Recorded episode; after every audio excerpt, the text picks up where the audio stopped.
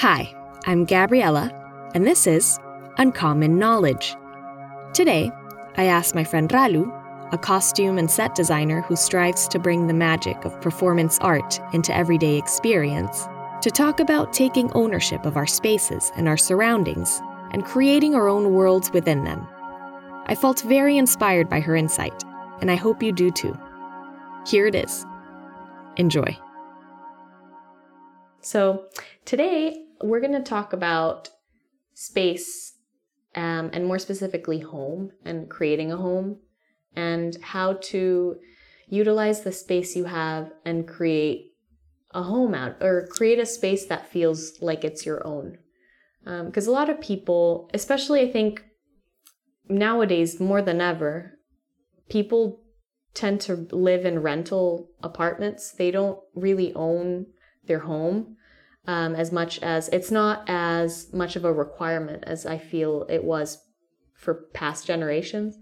And so oftentimes you're dealing with a space that maybe already has furniture or has certain restrictions that can't be changed. So you're working with you're working with certain confines and you still want to bring your own personality to the space without completely changing someone else's property. So that's what I wanted to talk about today. What I find most mostly interesting is um, not necessarily uh, if we think of like rented uh, spaces, but spaces of your own, where actually people have the freedom to create mm-hmm. to create their own um, their own space. And actually, it rarely happens because what we ended up end up doing is uh, choosing how to populate uh, or choosing the objects that we uh, populate our spaces with.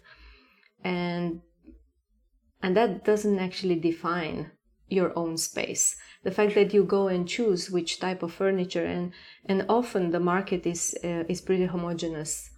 So it's what is my home versus your home ends up just being um, um, maybe defined by the way we mix the both homogeneous items.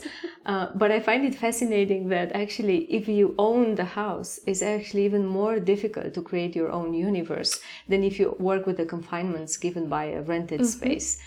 And um, I find it challenging because when you first asked me to talk about this, I was thinking, what is actually a personal space? And um, I think it's um, it's more to do with uh, creating a universe, which is your inner universe, rather than choosing elements which are like prefabricated or pre-prepared food. Um, and um, actually, yesterday we were talking about why certain shops make you splurge. Yes. And I had this I had this moment. Was it, you know, like me having a bad day and happen to end up in this my favorite shop and then just splurge? Mm-hmm. And actually, I think it's um, what makes people lose touch with reality, so to say, with their pockets or with their needs, with mm. anything, mm-hmm. is the fact that they enter a universe. Mm-hmm. And if those universes are so well constructed, uh, you kind of leave reality. you yeah. leave the everyday and you travel to, you know, a wonderland. Totally. And then you come back with like bags. with the purchases. Yeah. Yeah. And I feel the same with spaces that um, if we if we can create such spaces, whether it's our shop, whether it's our home or our office, perhaps it will have the same magnetic kind of uh, touch for everyone coming in and out. I think, yeah, I think it's funny because you mentioned objects as like the main goal people have when they've got this freedom is to look, okay, what do I want to put here? What do I want to put there? Instead of asking about what kind of space they want to create first. Or at least, um, I think the objects, the ingredients are important, but it's also a matter of figuring out what the uh, I hate I I mean, I don't want to use any technical terms. I'm just going to say the vibe of the space is going to be, you know? And oftentimes I actually find that the spaces that tend to be the most um maybe welcoming or like yeah, the most welcoming are the ones that grip you the most sometimes aren't even the the they're not even to your taste. It's just that you see such a defined concept that's carried out so well that it just really makes you forget everything around you and mm-hmm. and puts you into this other world. And you may leave that space and and then you're out of it and back into the real world and it won't affect you at all. But oftentimes you also go into like I'll go into a space that I find inspires me. Um, I'll see the decor and it inspires me, or I see something and, and, it inspires me. Or sometimes it's not even, it doesn't even have to do with the space. I just like there's music playing and the music I like. Um, so maybe it, some spaces are immersive. I'm I'm now considering interior as a mix between hominess, meaning mm-hmm. uh, like a range of like functional spaces like things you need together with theater set. Mm. Because I think theater manages to bring layers and layers of uh, who we are into one space, and I think that's what we're lacking when when I mean um, what is your universe before you translate it into a physical space, and and I'm sure is like most of us have layers and layers of different stories and mm-hmm. different um, imagination mood boards in a sense, and mm-hmm. I think it's fascinating to bring them into your space and create that home. So there's always perhaps spaces or um, places that um, you choose to create them in a certain way, not necessarily for a functional outcome. You know, this is the place where I'm reading or something, mm. but just to to create like a portal, another universe. Do you ever find that because um, we do tend to have so many different aspects or facets to our personality and our experience that it's difficult to create a cohesive space? Because I know that sometimes I have it's funny, it happens not just with interiors, but it happens with clothing. It happens with anything I could be interested in. It happens with music where I have a kind of my general aesthetic, and I'm using air quotes here, you know, like what the kind of things I usually go for. But then every so often I'll see something that's so out of it um, that'll just really like enthrall me and I want to bring it into my world. And then I do. And I always not always but for the most part i end up regretting it or i feel like it clashes or it doesn't go and and it was just this kind of out of place scenario do you find that like do you find it that sometimes you have to stop yourself from pursuing a certain design route because you think that it's actually like muddling the plan the grand plan you already have? I'm not sure if in um in my personal uh, work i do this. Mm-hmm. but for example when it comes to garments i was walking yesterday through a shop and mm-hmm. i saw this leopard uh, pattern gym wear and i was like wow i want it. It's so weird. Yeah like i'm i'm attracted to anything shiny. I'm like a shark like metallic. I'll be like whoa this looks crazy. And then i'll be like wait but everything else i have is very like not metal like it's it's like more natural looking and then all of a sudden I'll have this like foil element that's like space age versus like rustic minimal style. I think I like all, all of these contradictions and all mm. of these elements. Um, in a way, um, I think styles on their own, they're like against evolution somehow like sometimes mm. they're stuck in a recipe, and I feel that when we hover around and shops and magazines, um, we can just like select little pieces that you know, like um, that makes sense or put the story together? Like the personal it's not story. even a story like it's a personal drive. You like you want the leopard the pattern today and then you want this like flashy little item and mm. then you go back to to the simplistic to the natural colors mm-hmm. and everything. But then i think uh, the genius of who we are uh, like the inner us comes when we try to uh, do a composition with all of this when we actually combine them Okay. Because I think the moment when we combine them, we are closer to ourselves because we break through the patterns of, oh, this is a style on its own, this is another style on its own, and so on. So the minute we know to what degree we mix and match I all guess- of these fascinations. I think that's I think that's where I would That totally makes sense because at that point, like when you have, like when you've lined up all the different kind of disparate things that you've amassed and you have to actually put them together into a story, that's when the actual like creative problem solving begins.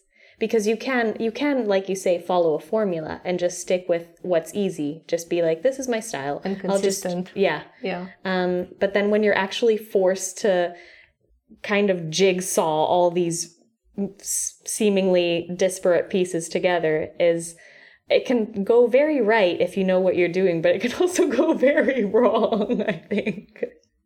I think it's a maybe it's a matter finding. of just being honest. Yeah.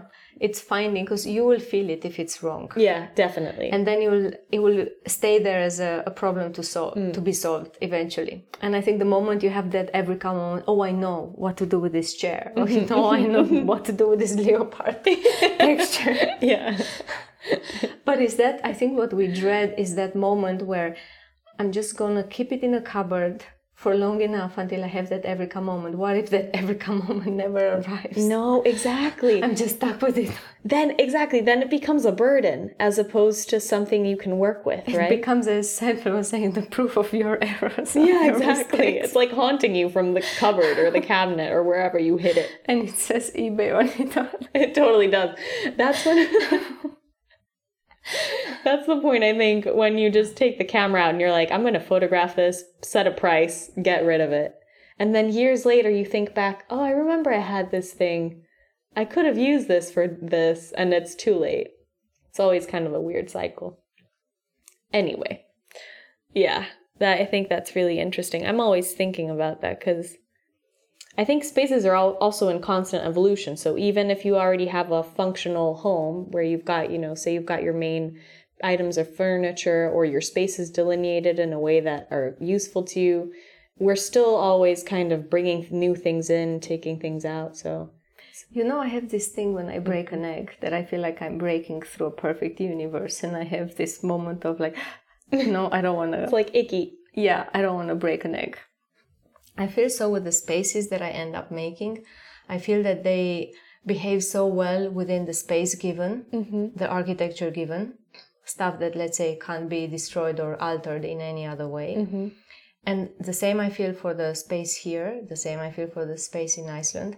And when I have to move out, it's almost like I cannot break the egg. I would have to leave the entire universe behind me and start a is. new one as it is. You can't take anything out of it and and I can't because somehow it's designed to fit the space. It kind of there's a communication between the architecture and the interior, and it's a tight communication. That's why I feel that sometimes when you're just selecting or shopping for things inside the home, that makes it easy to move to move homes um, because it's just random items that could fit in any other different way potentially. That's exactly how I shop. no i also i went through that st- stage as well.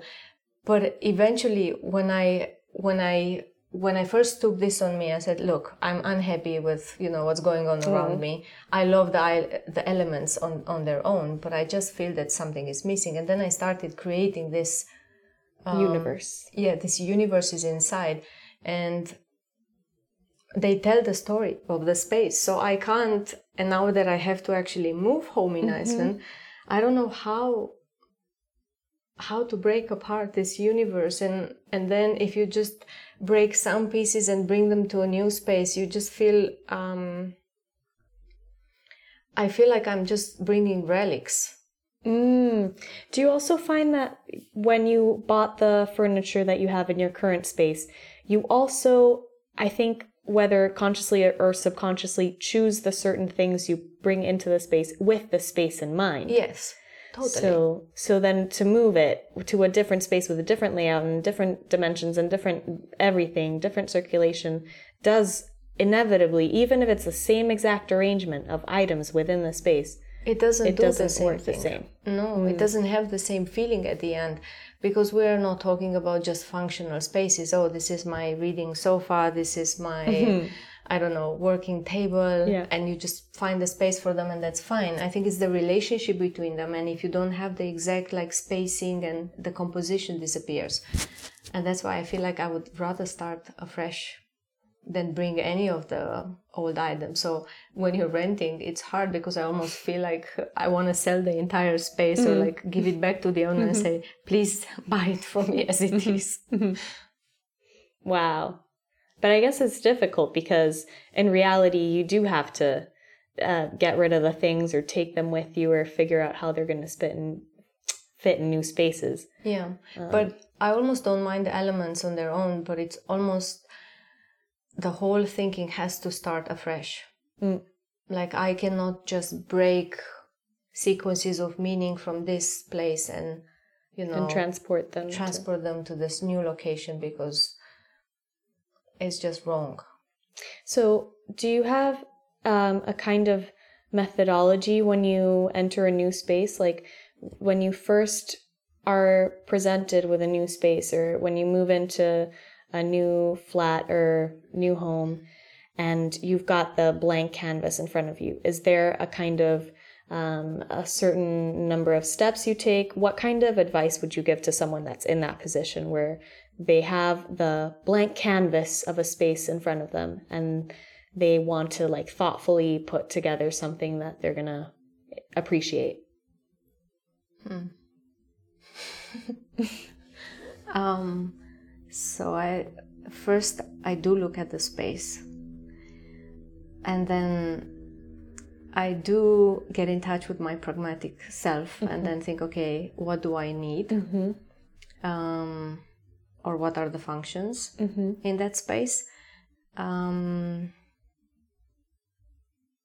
but somehow I'm inspired by the space. So then the furniture and the composition is driven first by the space because the functions, let's say, they kind of stay in place. Yeah. They move, they, the same functions move from one place to another.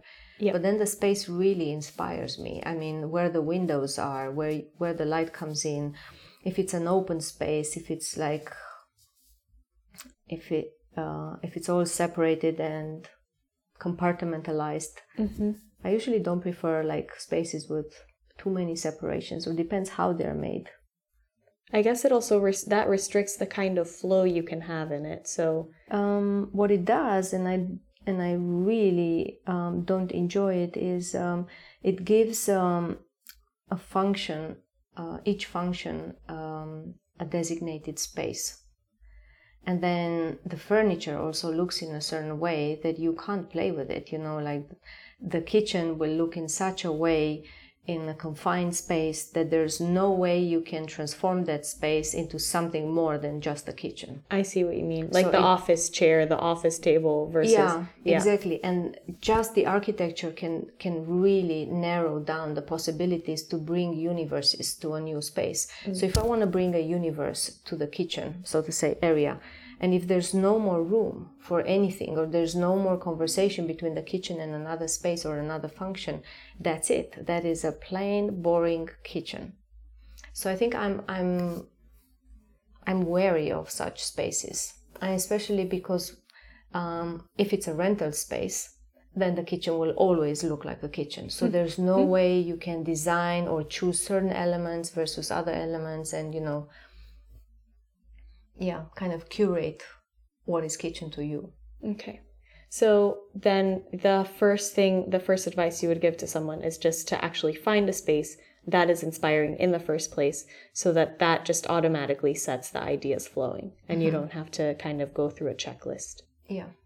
Are there certain things, like certain elements that you think kind of universally would be good to look at if someone's, for example, maybe moving out of their home and maybe they're on a budget, but they want to make sure that they get at least like some nice, like a nice space. Like, for example, high ceilings are something that people take as a must.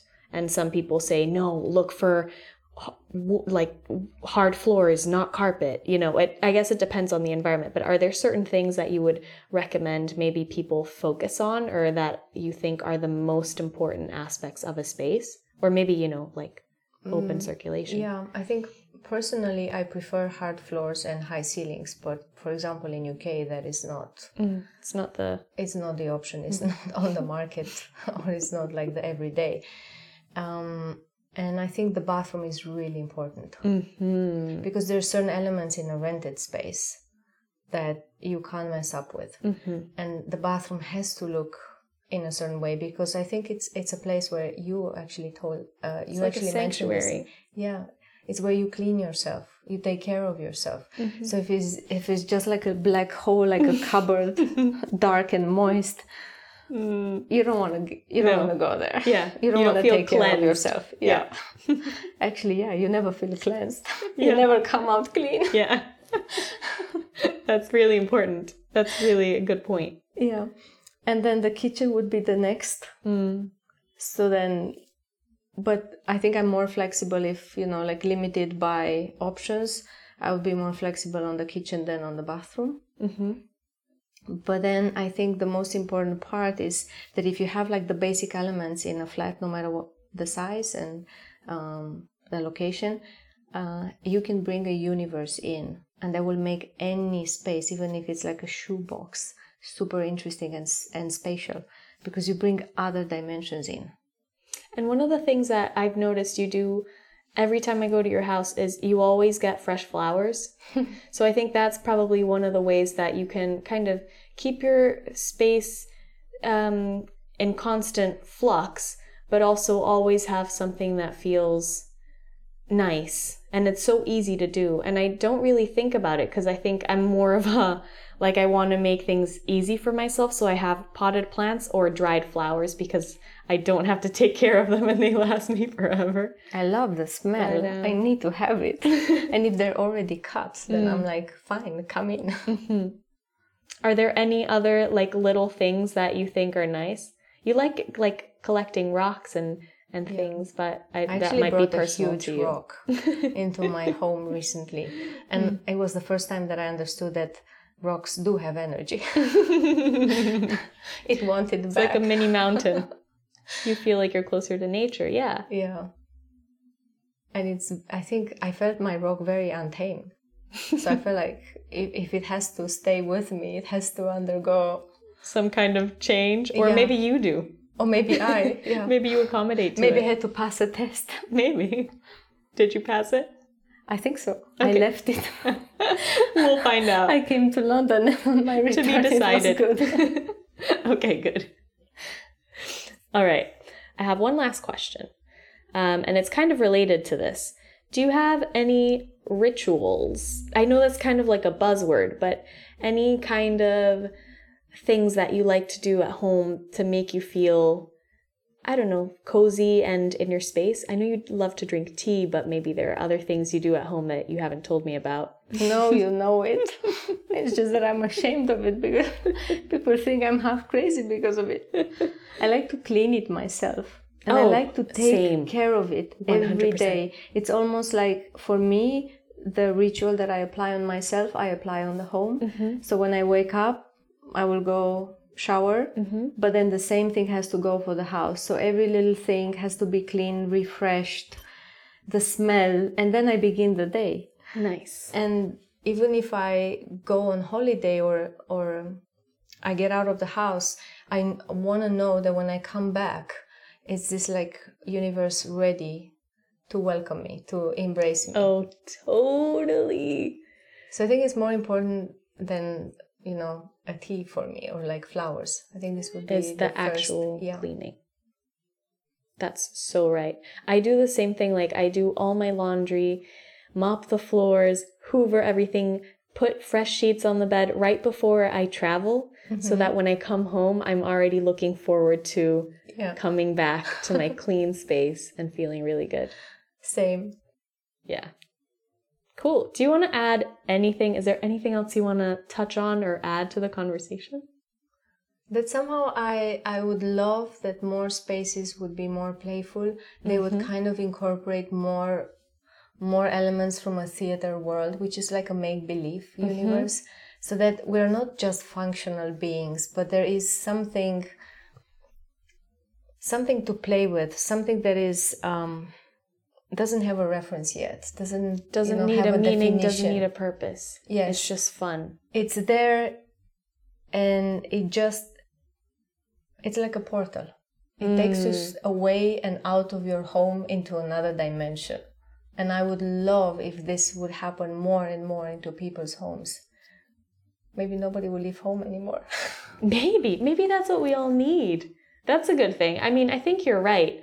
Um, again, it's it goes back to the whole. Sometimes you see something and it's totally out of your general look. But for example, I have this massive dog blanket. Like it just has dogs on it. And it made me so happy when I saw it in the shop. And it's totally not something I would choose if I were designing a curated space, but I saw it and it spoke to me and it was cold. And I just love the idea of going into bed and being covered by dogs. so I got it and it's the best. And I think, yeah, it's nice to let yourself have the fun and kind of be a kid again and bring whimsy. I mean, I guess a blanket is not really the most playful thing, but it's a start. it's more like in, in the composition of things where you leave room for interpretation. Mm-hmm. I think where, where things fall uh, to fit the definition is where another galaxy can can enter. I think those are the the places that fall beside function definition and I remember like a first flat that we rented in Iceland um, was um, at the top floor, so you have a view over the trees. It was so beautiful. The space inside was terrible, so I kind of got attached and hooked onto the trees. And when we moved to this uh, other flat, which was first floor, and you could actually have a view into the street, and I didn't like it so much. But because it had a lot of light in it, then I kind of um, eclipsed the windows so we wouldn't see. So the focus one was on the inside, and the universe was actually more. Uh, more spacious and more inspiring than the um, top of the trees. And that's quite interesting that sometimes we prefer to have a view to the nature Mm-hmm. just because our actual universes are quite dull and boring. So you need the escape. Mm-hmm. And you need the wilderness, you need the organic or the organicity to like uh, refresh your eyes and your mind yeah, out. Mm-hmm. to balance things out. And and then I realized that, oh my God, you know, like the space inside can be equally um, kind of controlled chaos as nature seems to us. Mm. And I think, yeah, that would be it. Cool. That's it. Do you did you want to introduce yourself in any specific way in the episode? Or if you want me to cuz I usually do a little introduction beforehand, so I'll be like, "Hey, today I was talking with my friend Ralu and we talked about this or I, you know, she does this Yeah, or I think I, just would say, introduce myself as a costume and set designer That's cool. who Yeah. decided now to. I mean, because because in a in in a sense, I I did this with overdress, and it's the same thing with overhouse. I try to take everything that happens on stage and that beauty and that otherworldliness into the everyday. Overdress is the same; it takes magic the into the everyday. into the normal. And the same I do with the spaces. There's always a narrative. There's always always something else that comes in. Perfect. That's so all I think it, it would be cool because I think forever I would love to focus only on how can I bring that magic, which we keep it from for novels and theater and Hollywood, to bring it into our daily lives. Mm-hmm. Cool. That's all I'll introduce you. cool. Thanks for listening. I hope you enjoyed this conversation and that you learned something new today.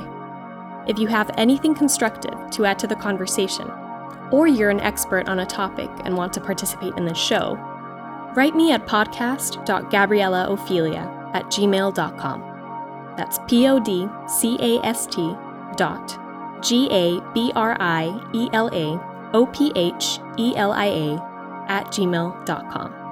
Till next time, take care.